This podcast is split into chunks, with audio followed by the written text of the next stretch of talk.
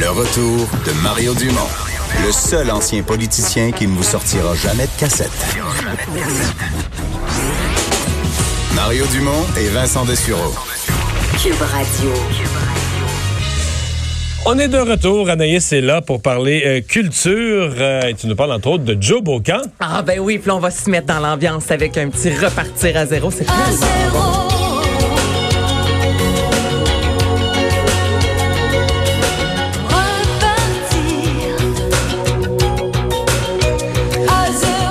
Et cette chanson, bien, vous allez l'entendre dans le spectacle pour une histoire d'un soir. Je vous rappelle que ça, ça a été annoncé il y a un an de ça avec Joe Bocan, Marie-Carmen, Marie-Denise Pelletier. Et le spectacle a pris son envol officiellement le 6 février dernier. On nous promet, oui, des succès comme Repartir à zéro, Entre l'ombre et la lumière, pour une histoire d'un soir. Les filles, par moments, seront seules sur scène. Des fois, on parle d'un duo. Des fois, c'est un trio. Et j'ai parlé aujourd'hui avec... C'est un super projet, là. Ben oui, je veux dire, j'ai le goût d'y aller. Ah oui, j'ai le goût d'y Ah aller. D'autant plus que Marie-Carmen ne chante pas depuis des années, euh, voulait plus chanter. euh, Ben, Joe Bocan aussi. Elle, Joe Bocan aussi, elle a eu son projet pour les enfants, mais elle a quand même été une quinzaine d'années à ne pas chanter. Puis elle me disait en entrevue que sa fille, qui environ, lorsqu'elle avait 13 ans, elle a découvert vraiment que sa mère chantait dans la vie. Tu sais, elle savait, elle avait entendu sa mère un peu ici et là, mais elle concevait pas que sa mère avait chanté des albums. Et elle dit, à Mané, je marchais dans la maison, là, ma fille avait son, mon album dans les mains. Puis elle a fait, ben, voyons donc, maman, qu'est-ce que je comprends. Qu'est-ce que c'est ça? que- Qu'est-ce que c'est ça, s'il vous plaît? Recommence à chanter. Et là, Joe Bocan, aujourd'hui, elle était dans son lit, habillée en mou, en pyjama. Elle s'en allait faire de la raquette. Elle avait une journée d'entrevue. Écoutez, moi, je suis tombée en amour avec cette fille-là. J'aurais pu lui parler pendant 15 heures. Elle avait tellement une voix illuminée et je vais faire entendre un peu le fait nous racontait qu'elle et les filles sont aux alentours de la soixantaine et qu'elles ont accueilli le projet d'une façon tellement extraordinaire et que l'âge, là, on s'en fout littéralement. On a, on a un bagage qu'on a accumulé, une espèce de maturité, et en même temps, moi, en tout cas, je me sens encore vraiment bébé là, là, encore adolescente. J'étais encore là.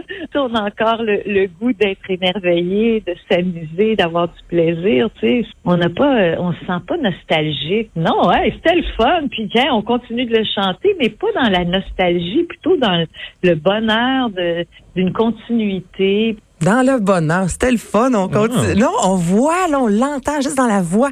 On entendait à quel point elle a du plaisir avec les filles. Et Marie-Carmen, Marie-Denise Pelletier ont déjà fait ensemble le Starmania. Donc, les filles se connaissaient.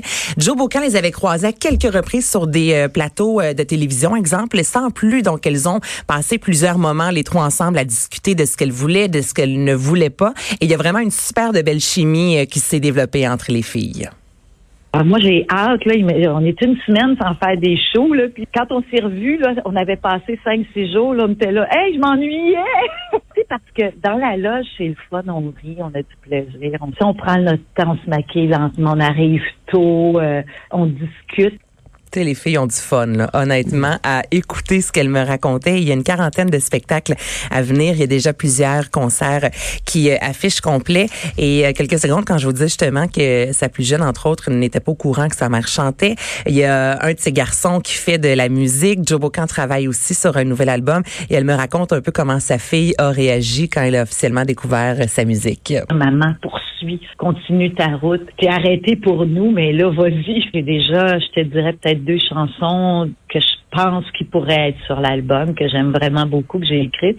C'est sûr que dans deux ans, puis même avant mes deux, avant que je finisse la tournée, il faut que mon album soit terminé. Puis je veux vraiment que mes enfants m'encadrent. Je veux vraiment que mon fils participe. Tu mon fils fait de la musique. Donc, son fils sera avec lui, avec elle plutôt sur l'album. Euh, alors voilà, c'est officiel qu'il y aura un nouvel album sous peu de Joe Bocan. Et là, les femmes qui sont euh, en spectacle un peu partout à travers le Québec, à voir ce qui se passe sur le web, le bas, si je peux me permettre, à chaque fois que, que les Oui. filles sont en show. Un peu comme quand les bébés avaient repris une tournée aussi, des, des groupes ou de la musique que tu n'écoutes plus pendant longtemps, puis qui n'ont pas brûlé à la radio, parce que du Joe Bocan, on n'en entend pas encore. en- ça s'est pas brûlé tant que ça. Ça s'est pas brûlé, puis on les connaît, les paroles et des chansons Ben des oui, fois ben qu'on n'a oui. pas entendues depuis quelques années. Puis là, ça se met à jouer. Ça fait un crime bien, je suis capable de la, jouer, de la chanter. De à Marie-Carmen qui sort l'aigle noir, là. Je veux dire, j'irai voir Mais ça. moi, entre miel et venin, un dans une main sur l'autre gant de satin à ma miel et venin, là, je Hmm. connais les paroles Mais sur un moyen temps. Est-ce qu'elle pense fait mon femmes enfant- voilées, Joe Bocan, ou c'est rendu peut-être. euh, Je je sais pas. hein? Honnêtement, peut-être J'ai- Je qu'aujourd'hui. pense ça même plus, celle-là? Je sais pas. Vraiment, elle la fera pas. Mais tantôt, je cherchais un extrait, je, pourrais mettre une autre chanson et je vais t'avouer que j'ai vu celle-là passer À la commence, puis tout à coup, c'est Marie-Denise Pelletier qui embarque tous les cris, les SOS. on prend, on fait un rapide euh, medley. Euh, bon, on parlait de bon, Ozzy Osbourne. Euh, c'est pas des bonnes nouvelles. Ça va pas super bien pour Ozzy Osbourne qui a annoncé en fait euh, annuler euh, sa tournée nord-américaine. Je vous rappelle qu'il devait être de passage au Centre Bell le 16 juin prochain. Il est rendu à 71 ans. On a appris il y a pas si longtemps qu'il était atteint de Parkinson, stade numéro 2. Et là, ce que vous entendez, c'est Ordinary Man, chanson euh, qu'il interprète extrêmement bien avec Elton John qui a, bon, un peu plus tôt cette semaine, annulé un concert en raison de pneumonie. Donc là, les deux, euh, reposez-vous les boys. Là. Moi, c'est ce que j'ai envie non, de mais vous c'est. dire. là. Les, les- les chances que Elton John soit, meilleur, soit mieux dans deux, trois semaines sont meilleures que l'autre atteint de sont Parkinson. meilleurs, effectivement. Et là, il devra aller en Suisse pour suivre un, un, Un traitement un traitement, particulier, ouais, ouais. merci Mario, un traitement qui va durer un 6 à 8 semaines. Et c'est la raison pour laquelle il a décidé d'annuler la tournée No More Store, Mais, euh, mais- Tours mais il 2. me semble de voir Ozzy dans un petit centre en, en pantoufle en, papier blanc là, qui s'occupe de sa Ouais. qui s'occupe de sa santé, là, je sais pas. C'est vrai. Il doit y avoir des centres de luxe pour grandes vedettes en, en Californie. Mais quand même, tu l'imagines-tu, en robe de chambre blanche avec les petits Mais on pantoufles? l'a vu Ouais. en pyjama dans les Osborne à quelques reprises. Donc Oui. moi, j'ai Mais quand il prenait même- pas soin de sa santé. Ouais. Le prince des tout. ténèbres euh, dans ses petites pantoufles bleues. Ouais. Mais hein, faut ce qu'il faut. Ouais. Faut Ah oui. faut, effectivement. Mais qui prend une bonne tisane. Mm, ouais, effectivement, mais juste euh, pour euh, terminer, le- la raison pour laquelle il a tant voulu annuler, en fait, c'est que c'est dit ça, je trouve que c'est quand même bien. En fait, tu sais, les gens veulent qui viennent me voir, tu sais, des fois on attend longtemps pour voir un artiste en show. Il a dit, je pense pas être capable de le faire et j'aime mieux annuler d'avance que de voir annuler un 24 heures à l'avance. Donc c'est la raison pour laquelle il a pris de l'avance en, allu- en annulant euh, ses dates de spectacle pour ne pas décevoir ses fans quelques jours à l'avance.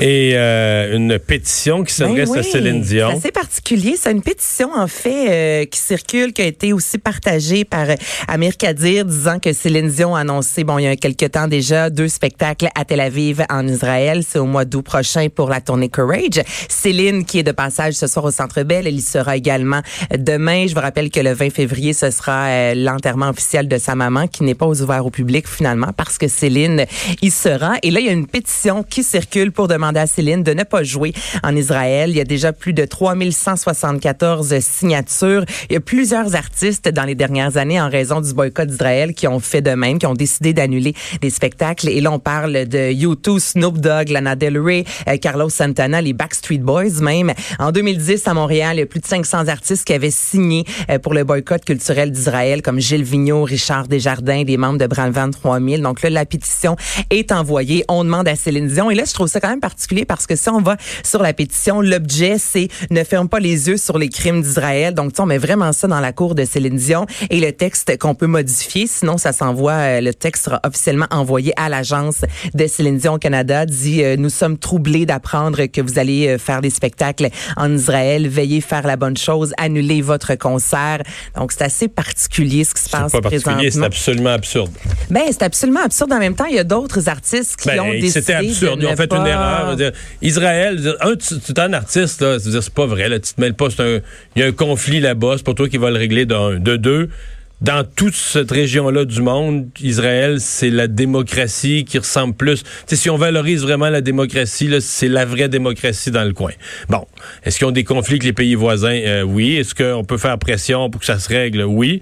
Mais boycotter, je veux dire, Amir Kadir, au début de sa carrière, là, il allait devant un magasin de souliers, euh, la rue Saint-Denis, pour demander au monde, empê- empêchait les gens de rentrer parce qu'il fallait boy- parce qu'ils vendaient des une sorte, ils vendaient une sorte de souliers qui était fabriqué en Israël. Come on, je veux dire, euh, boycotte pas la Palestine, on boycotte pas personne, mais je veux dire, on boycotte pas.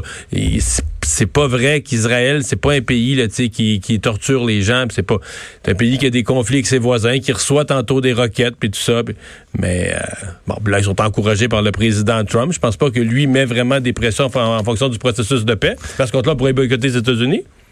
Effectivement. Oui, mais ça, ça finit plus. Oui. Ben aussi, c'est que dans les conflits le régionaux. monde. Le Canada vend des armes à l'Arabie Saoudite. On boycotte le Canada. Ben, le, le- le- le- je veux dire, le Canada respecte pas euh, certains droits des Autochtones. Ah, là. Bon. C'est vrai, Ah, Céline, vrai. Céline devrait annuler son concert ce soir.